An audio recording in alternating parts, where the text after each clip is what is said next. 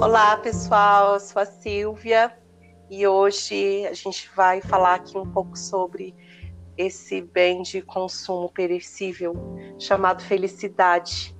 A gente sabe que felicidade depende de, do local que a gente mora, do país que a gente mora, da época que a gente mora, dos grupos sociais que convivem com a gente, o quanto que a gente é influenciado é, pelo meio externo né, a pensar a felicidade e quem está aqui comigo hoje é a Natália Roque Leite, que vai dar uma conversadinha com a gente sobre esse tema tão polêmico, né, Natália? Tudo bom? Tudo, Silvia. Obrigada pelo convite. Prazer estar aqui com você, falando realmente de um tema realmente polêmico mesmo. Bastante polêmico, inclusive. Exatamente, Nath. É. Você concorda que os padrões de, que são ensinados, né, a respeito uhum. de felicidade e no Ocidente é muito diferente do Oriente? Sim, porque lá, né, no, no Oriente, esse conceito de felicidade, né, ele tem um sentido assim mais perene, sabe, Silvia, assim.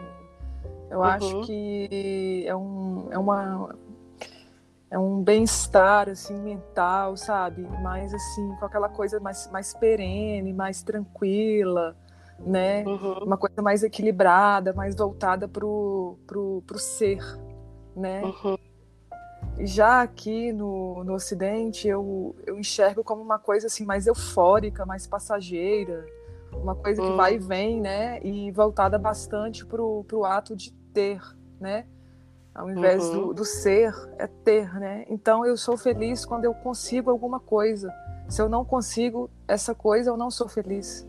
Ao contrário de lá, se eu não consigo, eu continuo feliz. Então, é isso, assim que eu enxergo, sabe? Assim, a diferença, né? Entre o que é ensinado lá e cá, né? Porque aqui aprendemos isso, aqui aprendemos que desde pequeno, se não tivermos tal corpo, né, padrão, não, não poderemos alcançar muitas coisas se não tivermos um bom emprego, ganhar muito dinheiro, não podemos ser felizes, se não tiver um apartamento próprio, nossa, também não podemos ser felizes. Então é complicado, são muitos quesitos a preencher para ser feliz aqui no Ocidente. Essa é a minha visão, assim.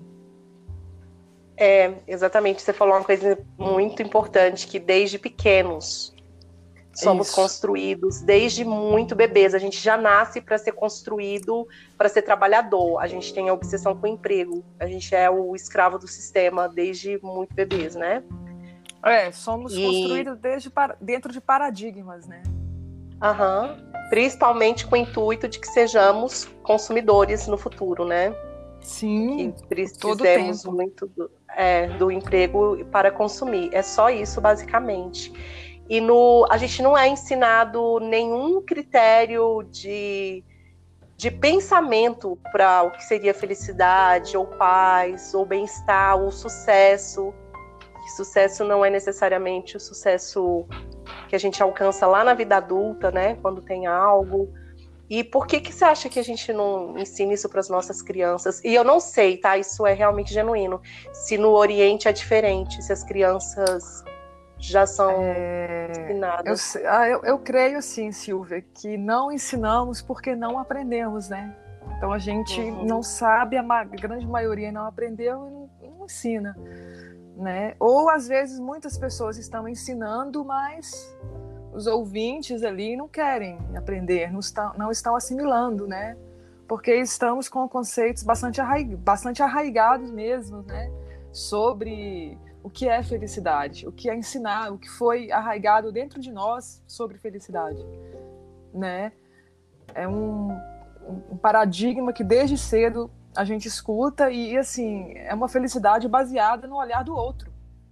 Eu uhum. penso o tempo todo o que o outro está achando de mim, do meu corpo, do meu carro, né?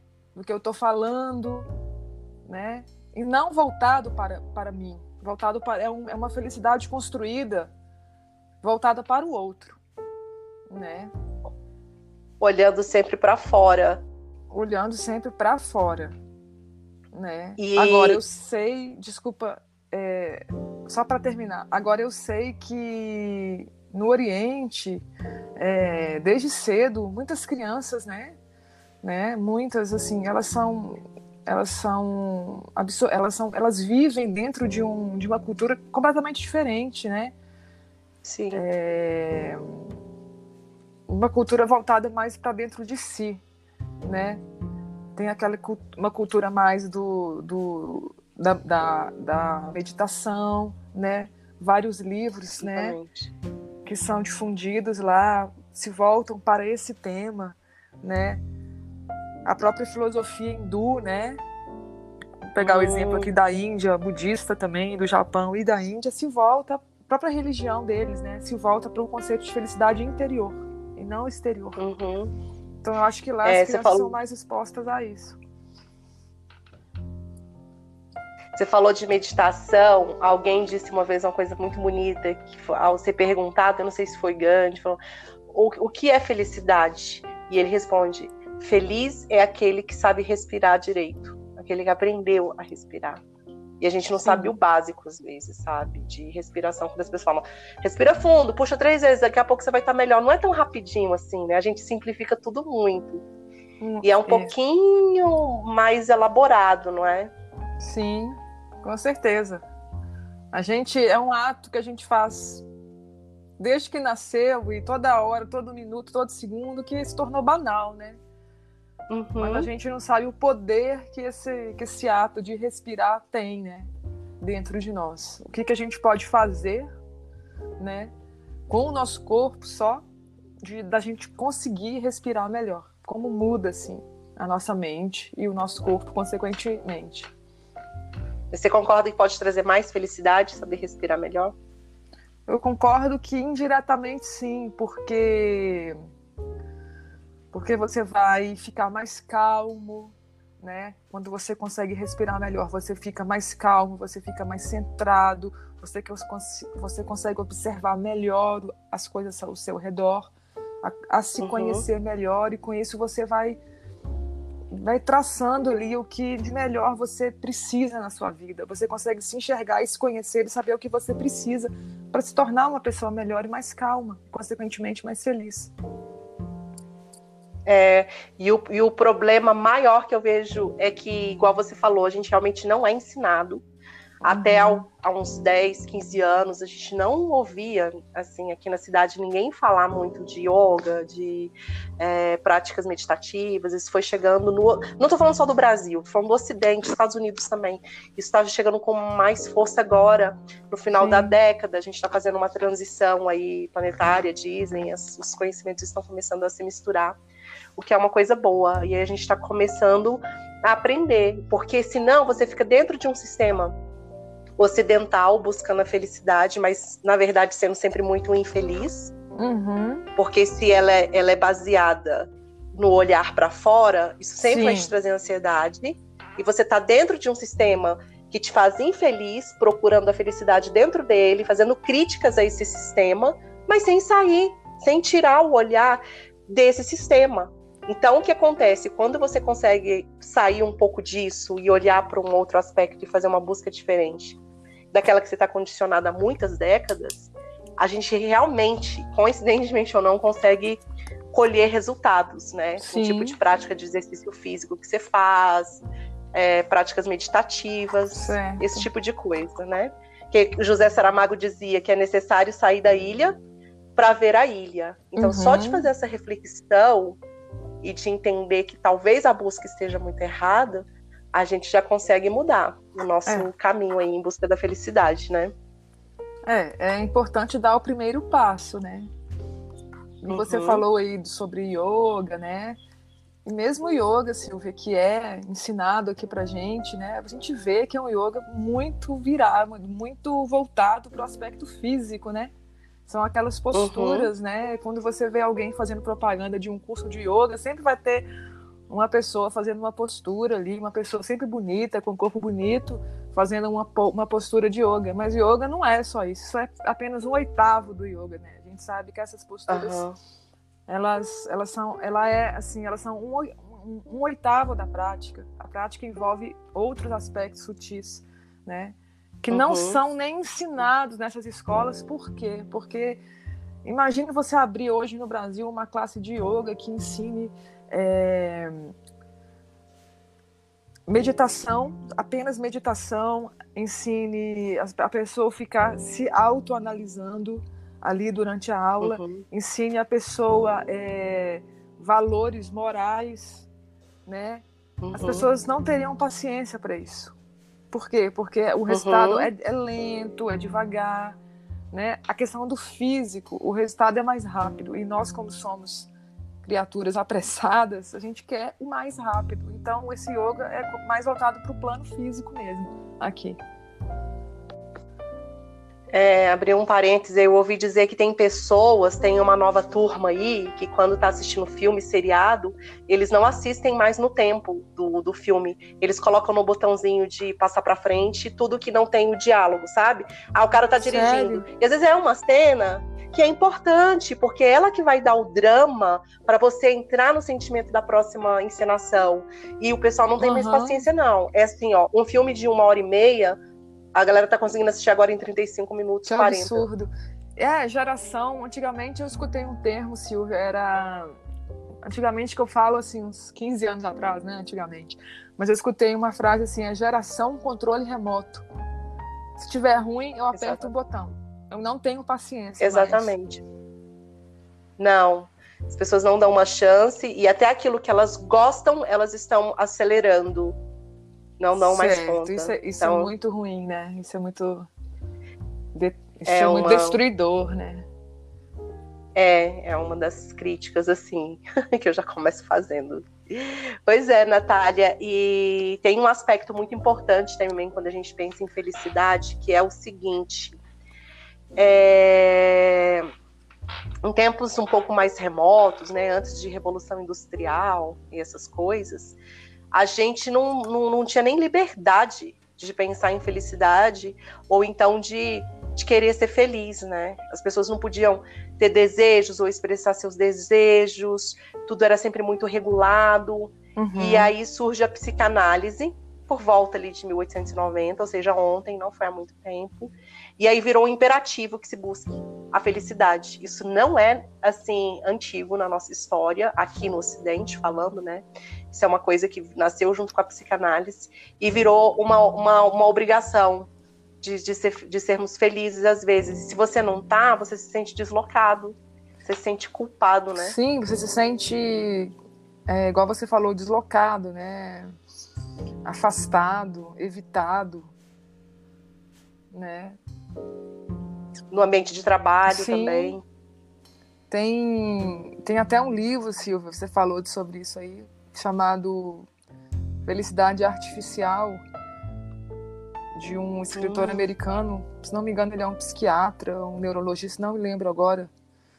É, na Amazon, gente, outras livrarias a gente encontra é, Felicidade Artificial, The Working, o nome do é, Ronald Ronald de Working. E ele fala exatamente sobre isso, da obrigação das pessoas serem felizes hoje, não terem paciência para atravessar fases difíceis e, consequentemente, né, o que temos hoje é a venda é, exorbitante de, de, de, antidepressivos, ansiolíticos, né? São os medicamentos, né, para, entre aspas, deixar as pessoas mais felizes.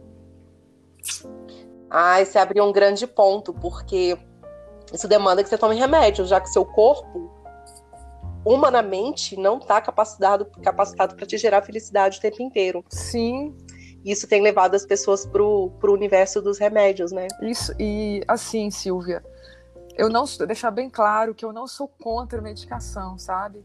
Eu acho que tem casos que a medicação ela vai ajudar muito, ela vai dar um, ela vai tirar a pessoa do buraco, né? Mas existem milhões de casos em que a gente vê que que a pessoa está tá passando por uma tristeza, por um período difícil, mas ela não está querendo passar por aquilo, ou ela está com, não está com, não, não tem paciência para passar por aquilo, ou aquilo que você falou no trabalho, ela está se sentindo triste, o chefe está pressionando para ela ficar bem, para ela, né, sorrir, para ela ficar demonstrando felicidade, a sociedade pressionando, aí ela vai abrir, ela vai lançar mão da medicação.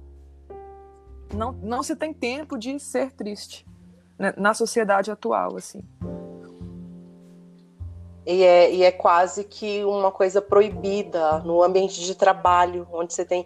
E assim, eu queria até chamar atenção para isso, porque às vezes a gente também tem um comportamento é, é, e a gente não percebe que a gente cobra que as pessoas estejam felizes o tempo inteiro. Sim. Um prestador de servi serviço, Sim. quando você vai ao mercado, você vai abastecer seu carro, se o atendente, a pessoa que está ali para te, te atender, ela não está com um sorrisão ou ela não está simpática, a gente dá uma reclamada, a gente fala, ah, que grosso, de cara fechada.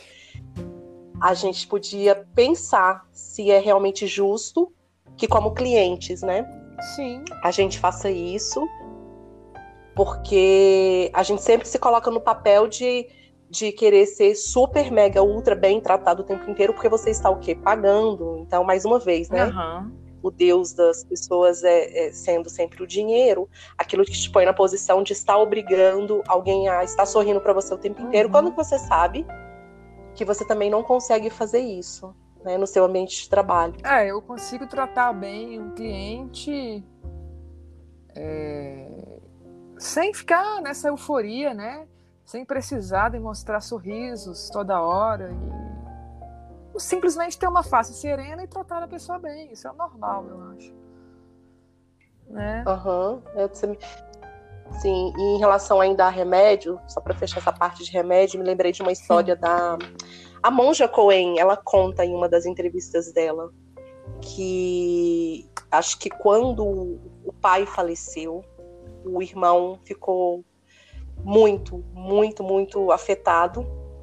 Ele foi muito impactado e ele foi para um hospital Sim. e queriam dopar, dar um monte de remédio. E ela tem uma irmã que é médica que diz: para com isso, vocês estão loucos. Ele acabou de passar por um, sabe, por um ele está tá começando agora um, um, processo de luto, ele perdeu o pai, é óbvio. Ele precisa ele vai desse sofrer. processo. Deixa ele. Ele precisa, né, Silvia? Pelo amor de Deus, deixa a pessoa sentir a tristeza dela, deixa a pessoa chorar, deixa a pessoa ficar três noites sem dormir sim. Sim. Sabe? E depois você está regulando as suas seus processos humanos ali dentro também, né? Um dia a gente não teve remédio, um dia a gente não teve esses remédios e as pessoas morriam como que, sabe, as pessoas se, se perdiam, assim, de uma forma ou de outra. E como que a gente suportava, né? Por que, que agora, de repente, a gente já não suporta mais? Porque Você acha que tem a ver com, com acúmulo de pressões? Acúmulo de pressões, é, valores errados que foram ensinados, sociedade totalmente voltada para o outro, o que o outro está achando de mim, né? Produtividade, eu tenho que produzir uhum. o tempo todo. Uma pessoa triste, ela não produz. Aliás, para mim é o contrário. Diversos, eu acho que artistas, né, estão aí para provar isso que né, muitas coisas maravilhosas foram produzidas na tristeza, né? A gente sabe disso. Mas outras profissões, Exatamente. mas outras profissões que do, né, desse regime que a gente vive hoje, elas precisam de estar ali o tempo todo, ó, gerando lucro, gerando lucro e pessoas tristes nesses lugares não tem vez, Silvia. Então, assim, bola, é o tempo todo bola para frente, bola para frente, vamos lá, vamos lá, levanta, não tem chance de passar pelo processo. E esses processos são extremamente importantes, né? Agora, a consequência ao longo são... disso, de da gente privar as pessoas desses processos, podem ser graves, né? Gerações completamente imaturas, birrentas, né? É, possessivas. Sim. Vamos ver, né? Uhum. Uhum. Achando sempre que o mundo tá aí te devendo alguma coisa, Sim. que você não tá pleno, realizado dentro dos teus devaneios uhum. de consumo, então o mundo tá sendo cruel com você e ele te deve alguma coisa, Sim. né? Então, a gente também não está demonizando essa coisa de, de, de, de ter porque ter, claro que pode significar felicidade. Se a gente está falando de uma Sim. mãe brasileira que ganha muito pouco até para alimentar os filhos, e essa pessoa passa a ganhar o, duro, o dobro ou o triplo, sabe, com possibilidade de ter acesso a outras coisas agora, mais saúde, uma alimentação um pouco mais sim, diversificada. Sim. O nível de felicidade dessa pessoa por estar consumindo vai aumentar muito grandemente, né? Uhum, então a gente está uhum. pensando isso. Sim, é... eu também acho que o problema, não estou querendo assim ser contra o fato de ter coisas, né? É só assim tomar cuidado para não ficar baseando a felicidade apenas nisso, né? Porque isso são coisas que vão e que vêm, né? É, não é uma, aquela coisa é, perene, né, Silvia, equilibrada. Elas vão e vêm. E se eu não conseguir me manter num estado de paz de espírito durante esses períodos, eu jamais vou conseguir essa felicidade, né? Estou buscando. E você falou também numa pessoa, né, que é, começa a ganhar um salário melhor, morar num lugar melhor, né? né? Eu acho que o, que o fundamental é a pessoa ter dignidade, né, de vida. Se ela tem, se ela consegue ter uma dignidade, se o Estado ajuda, propicia isso, né, a todos os seus cidadãos uma qualidade de vida, uma dignidade, né, uhum. né? Ele já está assim, o ré, problemas virão do mesmo jeito, né? É, essa busca da felicidade depende muito, muito, acho que mais de mim do que da do Estado, vamos dizer assim. Né? Claro que ele tem seu papel super importante, mas acho que depende mais de mim, do meu exercício diário sobre isso. É, eu te, tenho, uma, tenho um ponto também que, assim, uh, foi perguntado para as pessoas de um, o país mais feliz do mundo. O Butão é o país mais feliz do mundo. E eles têm um índice de, de medir felicidade. Então, o presidente não, mede, não, mede, não tem um índice é, econômico, mas o de felicidade. E para aquela uhum. população, uhum. a felicidade ela só existe quando existe quando tem o bem-estar da comunidade. Então a felicidade Sim. lá nunca é relacionado a, a ao, ao eu é. tenho, sabe? Sim, é enquanto é eu tenho uhum. né, enquanto eu tenho saúde, enquanto eu tenho acesso à educação, para mim tá ótimo, e se o outro não tem, ah, eu, eu, sinto muito, mas o problema é só dele.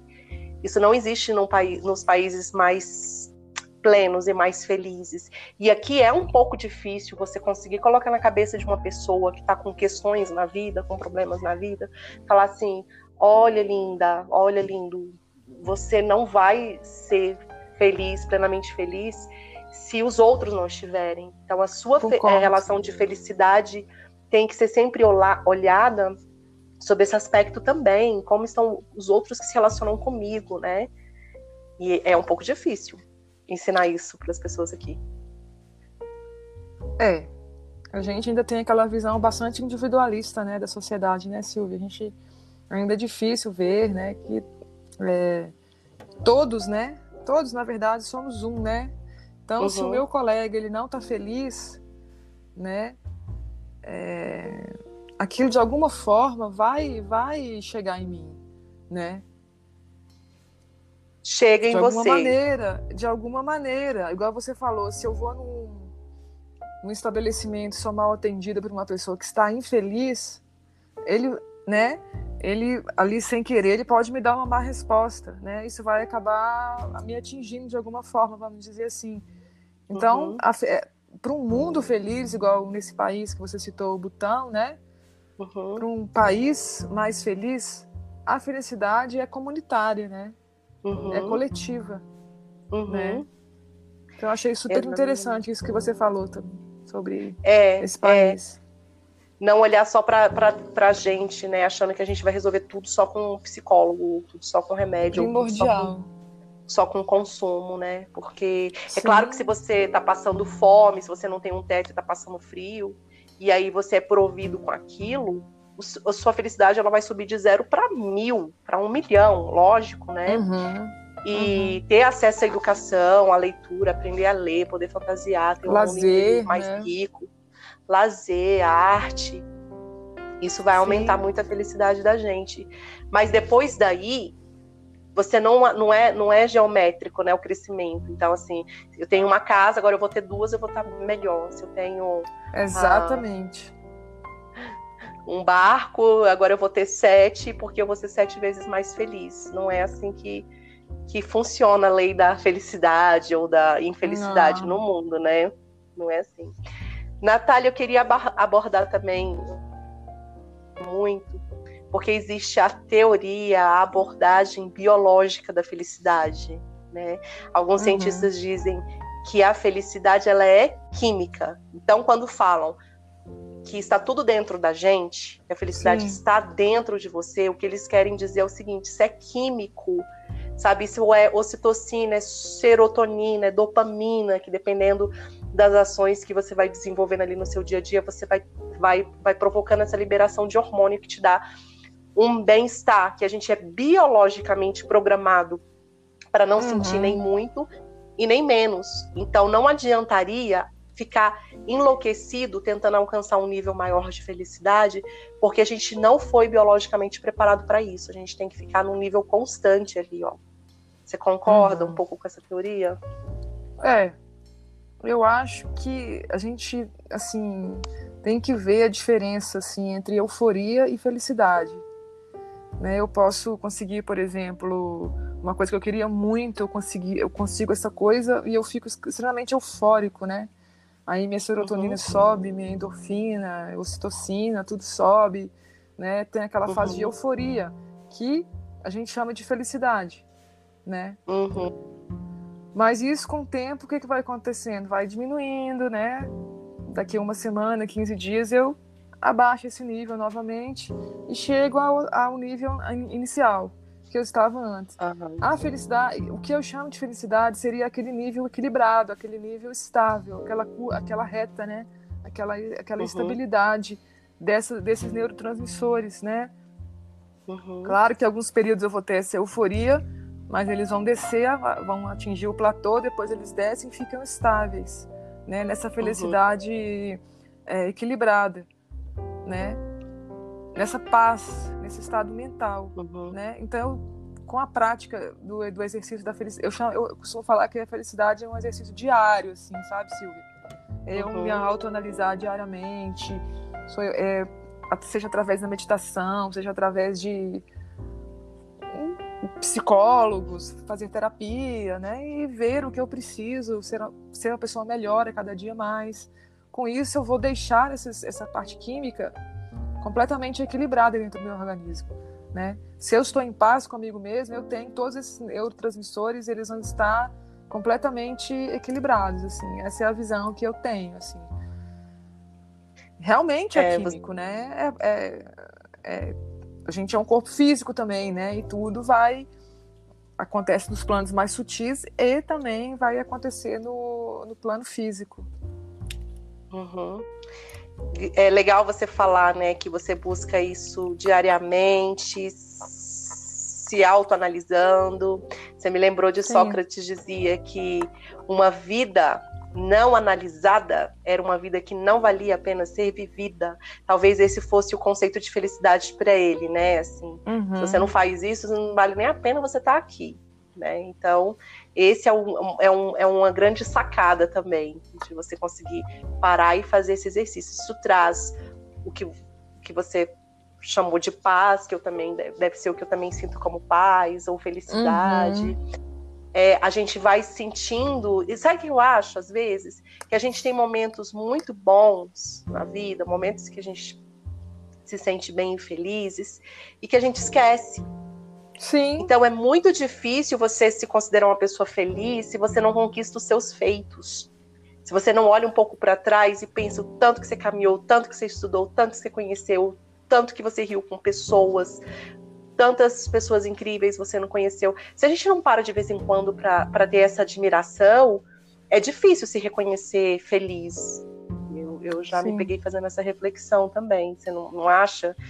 Sim, e me veio na cabeça agora aquela frase que todo mundo fala quando, quando a gente escuta um caso antigo, né, ou vê algumas fotos antigas, que a gente sempre tem a mania de falar assim, não, tempo bom, eu era feliz e não sabia.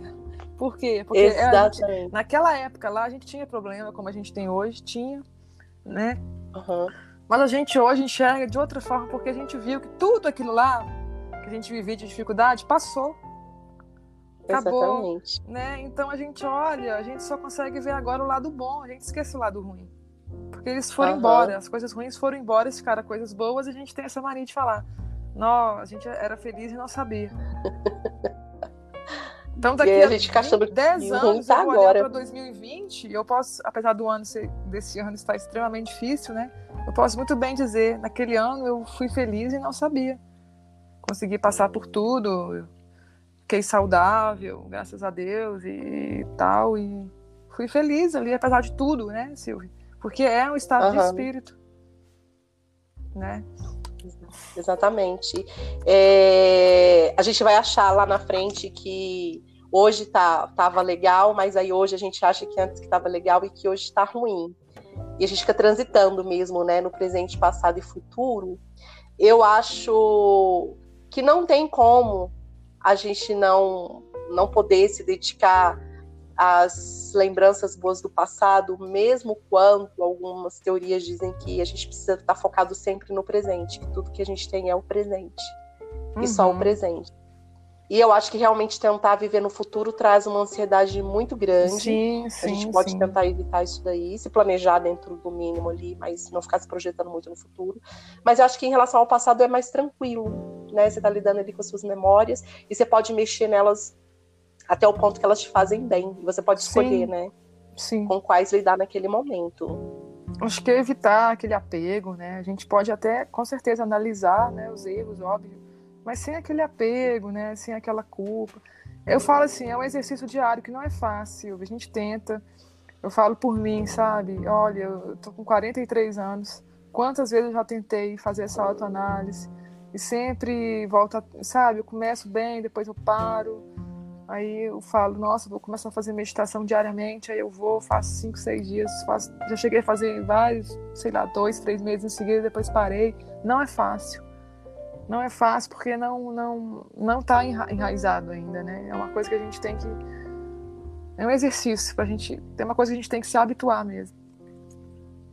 É, por isso que eu eu continuo achando que a gente poderia começar a ensinar isso seriamente, Sério? sabe? De forma sistêmica para a nova geração.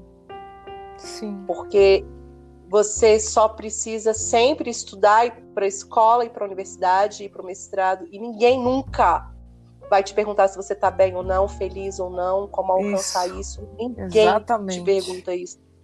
Nunca. Exatamente. E o tempo para você se autoanalisar, né, nessa sociedade louca que a gente está vivendo, conectado o tempo inteiro, né, Silvio, nessas redes sociais. Qual é o tempo que eu estou separando para conectar a mim? Qual é esse tempo, né?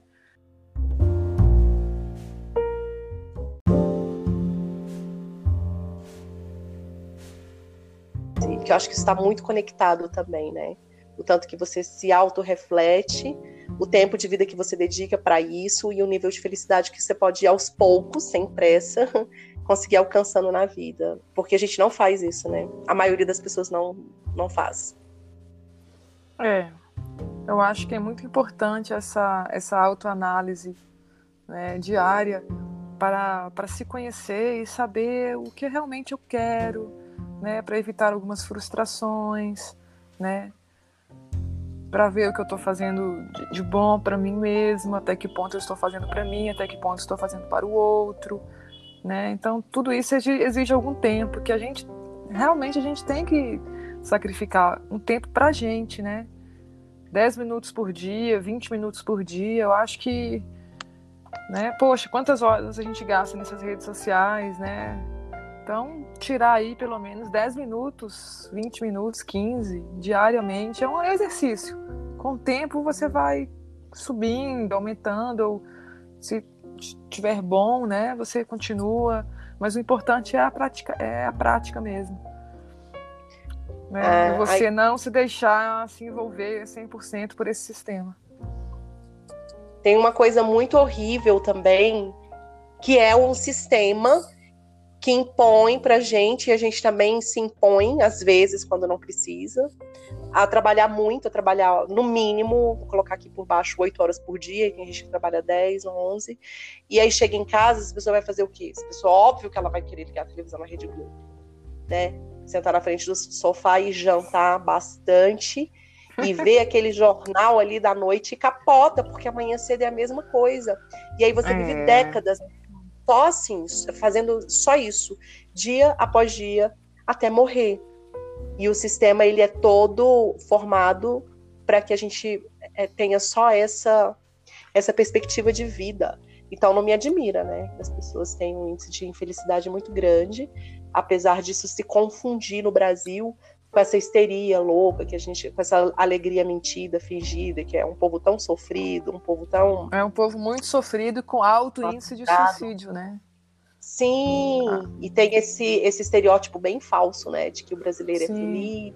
Não, o brasileiro ele tem uma alegria falsa ali, de tanto que é massacrado, né? Então, não, não, não acho que seja, que seja bem dessa forma, não. Estamos num país terceiro mundo também, né? E quantas e quantos de nossos cidadãos, Silvia, isso que você falou, não tem tempo mesmo. A pessoa trabalha de 8 da manhã a, sei lá, seis da tarde e gasta em transporte público aí mais quatro horas, chega em é. casa é. e não, não, aguenta, ela vai comer, vai dormir mesmo, ela não tem tempo, né? É, imagina você gastar quatro horas do seu dia, né, dentro de um de, de para se locomover da casa para o trabalho, isso é muito tempo, por causa que não temos um transporte decente, não temos um metrô decente, não temos linhas de ônibus decentes, né? Então é triste mesmo isso. Uhum. É uma sociedade não, que não é voltada para o seu cidadão, é voltada para o lucro mesmo e né? A gente viu agora com essa questão do coronavírus, o que, que veio primeiro, né? Veio primeiro a economia, depois veio a saúde da população. Então, o resultado está aí, né? Uhum. O resultado está aí. Exatamente. E é uma pena pensar que muitas pessoas, a grande maioria, a grandíssima massa não vai ter nunca a possibilidade de, de, de, de, de se iluminar. Como é que você alcança iluminação? Como é que você alcança autoconhecimento? Como é que você tem expansão de consciência? Eu... Nunca, nunca isso vai existir. A vantagem que eu vejo hoje dessa uhum. Da internet, né, no celular, né, todo mundo com seu celular, com alguma conexão, né, ruim ou não, uhum. né, querendo ou não, é, é, essa difusão aumentou, né, Silvia?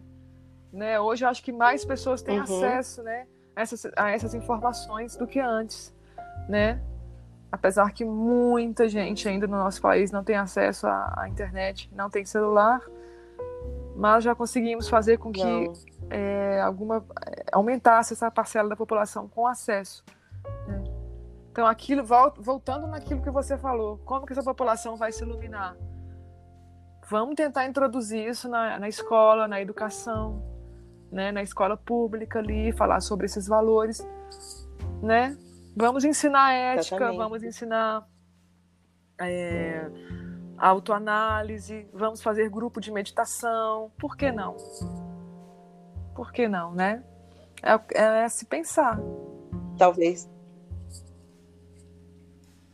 teríamos um mundo um pouco mais melhor calmo, aí, né? Podemos calmo, ter. Né? E Sim, se a sociedade começar a reelaborar os pensamentos dela daqui para o futuro dessa forma, ia ser bonito de ver. É, talvez não é uma coisa aí para nossa geração, isso aí é para o futuro mesmo, né? Para o pessoal do futuro, talvez a gente não veja isso, mas que tenham seres ao redor do planeta inteiro pensando nessa direção, sim. né? Para os próximos décadas e séculos sim, e tudo mais. Sim. Tem uma tem uma uma uma definição que é do povo japonês sobre felicidade, que é, que é o seguinte: a felicidade é você ter um projeto de vida, é você achar o seu ikigai na sim, vida. Sim, ikigai sim. seria a sua missão de vida, é por que, que eu tô aqui, o que, que eu vim fazer aqui. Quando você encontra o seu ikigai, é tão legal, porque aí você quando tá infeliz, você pode fazer alguma coisa a respeito, ao, ao invés de ficar Isso é protestando, sabe, é reclamando só reclamar? É... Exatamente. Você falou isso aí, eu lembrei da logoterapia que foi desenvolvida por aquele psiquiatra, hum. já morreu, Victor.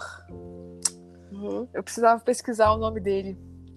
Ele escreveu um, eu sei, o Victor ele foi tão importante quanto Freud, é. tão, tão importante Chama logoterapia. quanto. Ele escreveu um livro, ele escreveu vários livros, inclusive ele, ele ficou no campo de concentração, né? Ele foi um dos presos, ele era judeu. Sim, ficou. E ficou preso no campo de uhum. concentração em Auschwitz, acho que alguns anos.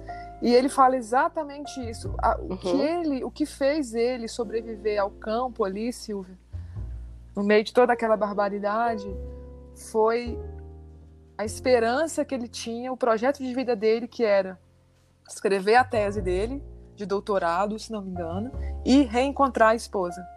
Então, uhum. baseado nesses dois, Sim. dois objetivos de vida, ele conseguiu sobreviver ao campo, né, segundo ele, e escrever um livro depois falando sobre a, desenvolveu através disso a logoterapia, né? Que é essa essa abordagem uhum. voltada para o eu, né, para para autoanálise, né, para a parte espiritual do ser humano, para aquele vazio da alma. É uma coisa uhum. mais metafísica, acho, uhum. a logoterapia. Vale a pena pesquisar sobre ele. Uhum. Teria que pesquisar o nome dele todo é. aqui. Não é, mas é tranquilo se colocar no Google Vitor, psicoterapia, é, campo Victor. de concentração, vem mesmo. Victor. Eu lembro de ter encontrado. Victor, né? Eu lembro de ter ouvido essa história que o que o manteve é, vivo foi a, a expectativa de, de, rever a família, de né? Rever de rever a esposa os queridos dele e... ali do lado de fora. Lembrei o nome, Silvia. É Victor Frankl. Tá? É um é extremamente tá. ótimo. A, a, a, obra desse, desse, desse cara é fabulosa. É fabulosa, assim. Eu li acho que dois livros dele, quero ler tudo. Ele, ele é, um, é muito boa. Ai, que legal. Uma, uma, é uma aula sim, magna, sim. então, de, de felicidade, pensada por uma perspectiva completamente é. nova. Apesar né? de estar dentro de um campo de concentração, ele conseguiu manter a, a, o equilíbrio mental né, através desses uhum. dois objetivos de vida dele. Muito interessante. Incrível. Objetivo de vida, que é exatamente esse o que, que se chama de é Ikigai. E aí, se você não tem um muito grande, um objetivo de vida muito não precisa. Às vezes você pode fazer do seu objetivo, do seu projeto, uhum. redecorar a sua casa, ou aquela caminhada que você está achando que você vai sempre começar. Isso é um, para mim, isso é um projeto de vida. É, Olha, é, é dar um começar, sentido, né? Colocar Silvia? um tênis e É dar um sentido à sua vida. Qual é o sentido? Todos os dias. Né? Uhum, uhum. Vou aprender uma habilidade exato, nova que exato. eu não preciso nem, nem, nem gastar. Hoje a gente tem YouTube, fazer o uso inteligente das ferramentas que a gente Sim. tem na internet, porque tem um lado uhum. bom também, né? Da tecnologia. E eu acho que dessa forma buscar o seu, seu bem-estar subjetivo, que, que uma, uma das definições aceitas é essa, que felicidade é um bem-estar subjetivo.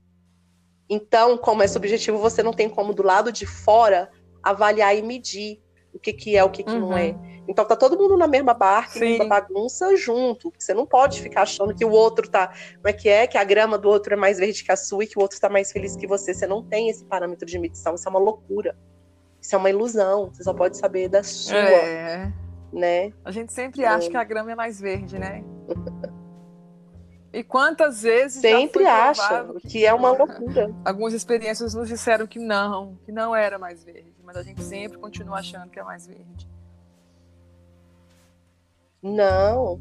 E, e, nem a nossa também Sim. é mais verde do que a do outro, quando a, na nossa. Na, no, no, nosso ponto de vista, no nosso julgamento, o outro tá um ferrado porque ele tá doente, ou porque ele tem exato, uma característica exato, que, é que, coitado, uhum. faz. O inverso é verdadeiro, porque eles já provaram também que uma pessoa é, que, que descobre que está doente, uma doença um pouco crônica, assim, sem, sem, sem cura, e, e ela está em grande sofrimento e infelicidade, é, esse mal-estar vai passar. Depois entra um equilíbrio e aquilo não faz com que ela uhum. esteja mais infeliz. Ela acostuma, uhum. entendeu? A não ser, claro, que a pessoa esteja com dor, né? Sim. Processo de dor física, ela esteja definhando. Eu não tô falando disso. Se ela não estiver, ela não vai ser mais infeliz. E às vezes é, o nosso olhar acha julga. que o outro está, porque se nós estivéssemos uhum. naquele lugar, nós Sim. estaríamos infelizes, mas às vezes a gente passa pelas uhum. coisas e vê que aquilo se assenta. E a mesma coisa para o dinheiro que a gente estava falando, né? O dinheiro ele não vai trazer mais felicidade para você, desde que você também não esteja o quê? Em miséria. Uhum. Os extremos, né? São os extremos, né? Você né? já tá no... Os é. extremos. Exatamente, os extremos. E todo mundo diz, Natália, que quando as coisas melhoram muito, quando você fica muito bem, tá tudo muito resolvido, as expectativas inflam muito. O que gera frustração, uma insatisfação muito grande, e você volta para o lugar de infelicidade. Tem que tomar cuidado, olha o, né? Olha a loucura que a gente não cria pra gente né? Tem que tomar cuidado com isso daí. Pois é, Natália, você acha que por nós estarmos aqui no terceiro mundo, num país subdesenvolvido, sempre de olho no país de primeiro mundo, desenvolvido, com a economia melhor, com hábitos de consumo melhores, é, com, com outros paradigmas para tudo, a gente fica usando a gente fica usando isso como espelho, tentando se refletir, aquilo pode trazer mais infelicidade para a gente, ou você acha que ah, aquela sociedade é menos corrupta, sabe? Lá tem, tem as questões políticas não são tão complicadas. Você acha que isso faz Sim, a gente um pouco mais infeliz todo também? o tempo comparando, né, com outros países, esquecendo aqui, né, do nosso país, né? E tenho certeza que a gente tem tudo, Silvia, para ser um grande, um grande país também, né? O que falta é olharmos mais para ele, né, cobrarmos mais dos governantes, uhum. né, exigir a dignidade, né, que uhum. é o uhum. primeiro degrau para se ter uma felicidade, um exercício da felicidade é a dignidade, né, em primeiro lugar, exigir dos governadores isso, né, e não se uhum. comparar tanto, porque muitos países, né, desenvolvidos aí, eles têm outras coisas que não temos, mas tem muita infelicidade também, muita, né? A gente pega o exemplo do Japão, alto índice de suicídio também, muita pressão pessoas trabalhando horrores, né, sem férias, acho que tem 15 dias 15 dias de férias por ano, ou menos, se não me engano. Então a gente tem muita coisa boa aqui uhum. que a gente não, não, aproveita, a gente não olha, a gente não tá sempre comparando, né? É, nós temos sim nossas questões políticas, nossas questões é, ético-sociais, a gente tem sim, mas a Cobrar. gente devia aprender um pouco mais com o Oriente também, ao invés de olhar sempre só para o país de primeiro mundo ocidental, já que a, a, essa onda está chegando agora, a gente podia né, uhum. pegar carona nisso e começar a aprender um pouco mais com, por exemplo, com o budismo, que para eles o, o, a felicidade é o nirvana, é um contentamento que você alcança na vida. Mas não é aquele contentamento bobo não, de você estar tá feliz, rindo, alegrinha, contentinha. É o contentamento de entendimento, de Sim. aceitação que a vida é o sol, mas Exato. ela é também a chuva. E você tem que ficar bem ali para conviver com ambos, né? Isso aí é felicidade também, não é? E o conceito de felicidade que eu tenho é esse mesmo é você saber viver né, com equilíbrio no meio de dores, processos dolorosos e processos de alegria. Né? Isso é a paz, né? a paz mental. Né? Você vai estar ali firme como uma rocha, né? Porque tristeza vem, tristeza vai, é. alegria vem, alegria vai, e, se, e assim é a vida. Né?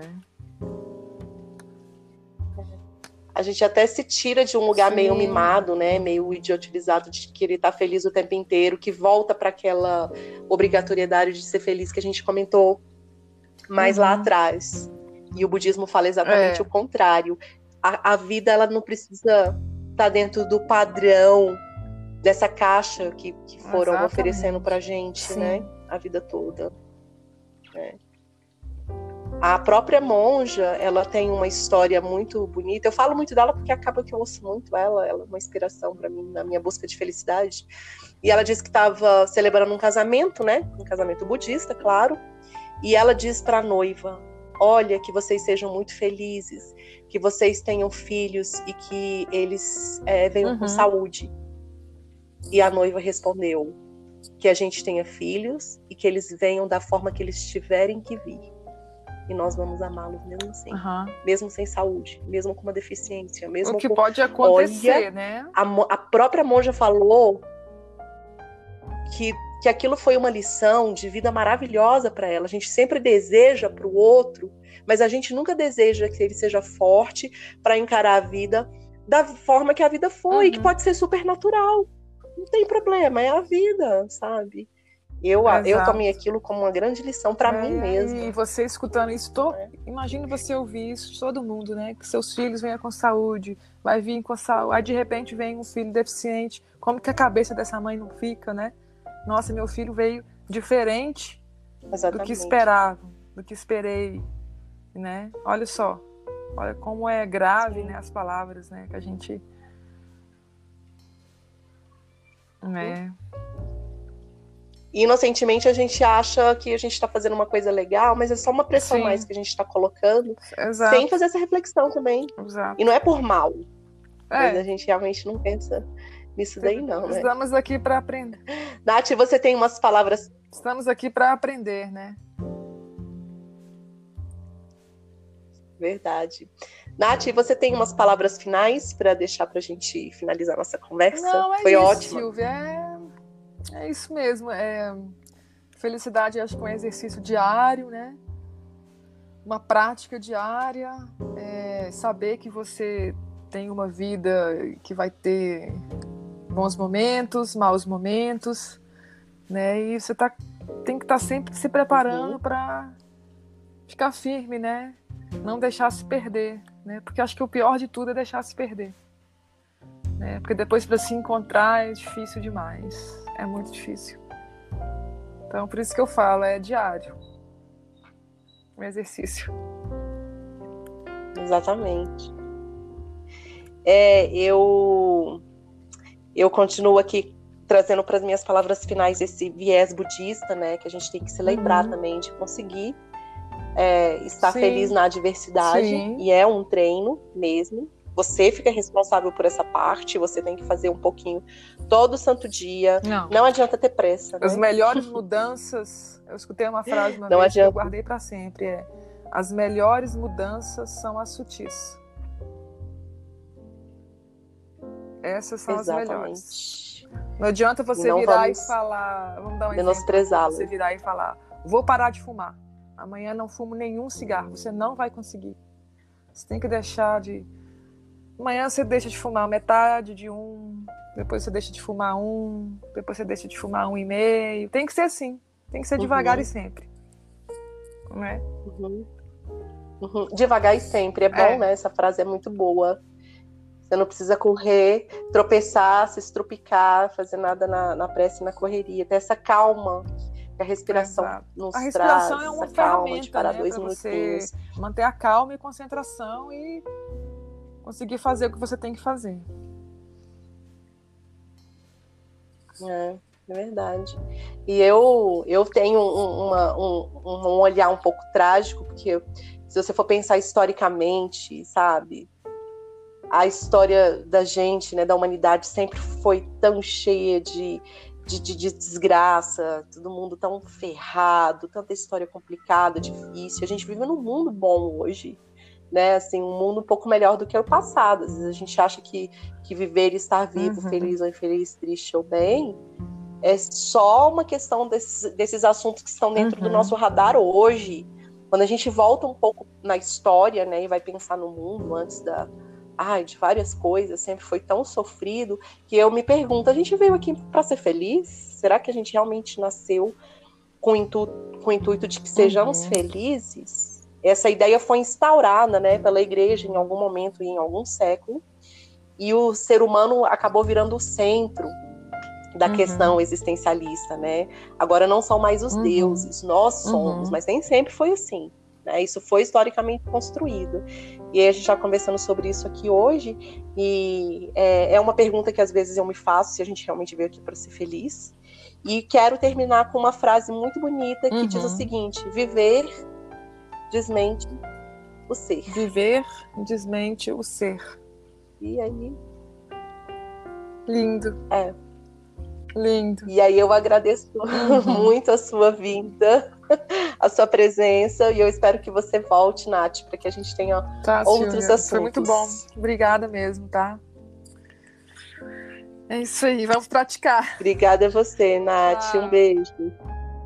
Vamos praticar beijo. a felicidade. Um beijo.